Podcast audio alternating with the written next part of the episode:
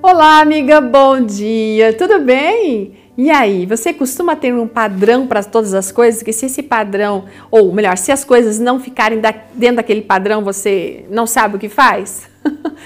A nossa amiga Juliana Siqueira, ela vem falando a respeito dessa questão do padrão, dessas medidas que a gente tem. A Juliana é pedagoga, é pós-graduada em aconselhamento educacional e familiar, é casada com um pastor e tem dois filhos. E ela vem relembrando a todos nós aqui sobre o que anda acontecendo agora nos aeroportos, né? A gente está ali com a malinha e daí vem alguém, a funcionária da companhia, coloca uma caixa de medidas em cima da nossa mala para averiguar se a nossa mala está dentro do padrão. Você já percebeu que muitas vezes a gente, como mãe, quer colocar uma caixa de medidas também em cima dos filhos para ver se eles estão dentro do padrão?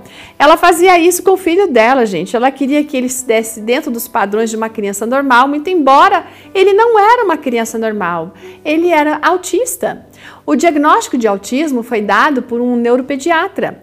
E as palavras daquele médico, assim, que rasgou a alma dela, sabe? Partiu o coração. Ela chorou muito e passou por um momento de luto após esse diagnóstico. Bom, eu não sei, talvez você tenha um filho que não esteja correspondendo aos padrões da idade dele, então não tenha medo de enfrentar o problema, viu? Não tenha medo de ouvir um diagnóstico e de lutar pelas conquistas dessa criança. Às vezes a gente precisa de caixas de medidas para ajudar os nossos filhos. A questão da aceitação, na verdade, é o primeiro passo para o tratamento para qualquer tipo de transtorno ou deficiência que um filho possa ter.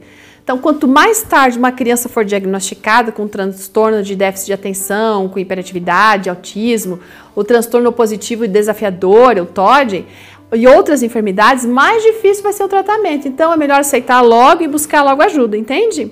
Hoje, após um ano e meio de terapia, a Juliana está falando que o filho dela é uma criança com desenvolvimento fantástico.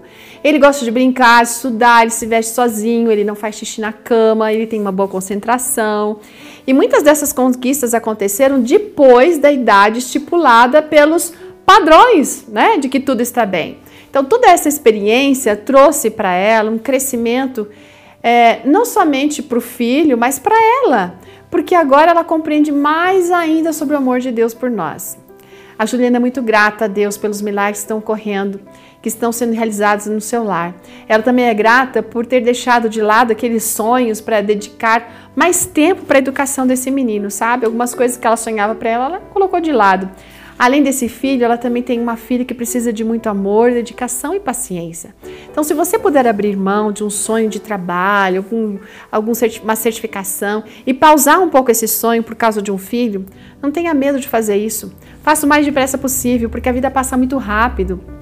E logo a gente vai estar um dia na frente do nosso Rei Celestial e ele vai perguntar sobre os nossos filhos. E daí, será que nós vamos poder responder que nós fizemos tudo e o melhor por eles? Nós precisamos lembrar que eles pertencem a Deus. Então, entregue seu filho nas mãos do Senhor, clame por sabedoria para educar, para orientar no melhor caminho. E o nosso Deus, sim, ele vai fazer um milagre na sua vida em primeiro lugar para que você possa fazer a diferença na vida dos outros. E fique com esse texto de Efésios 6, verso 4. Pais, não irritem seus filhos, antes criem-nos segundo a instrução e o conselho do Senhor. Deus abençoe você nessa jornada fantástica que é de ser mãe ou de ser pai. Até amanhã, queridos. Tchau!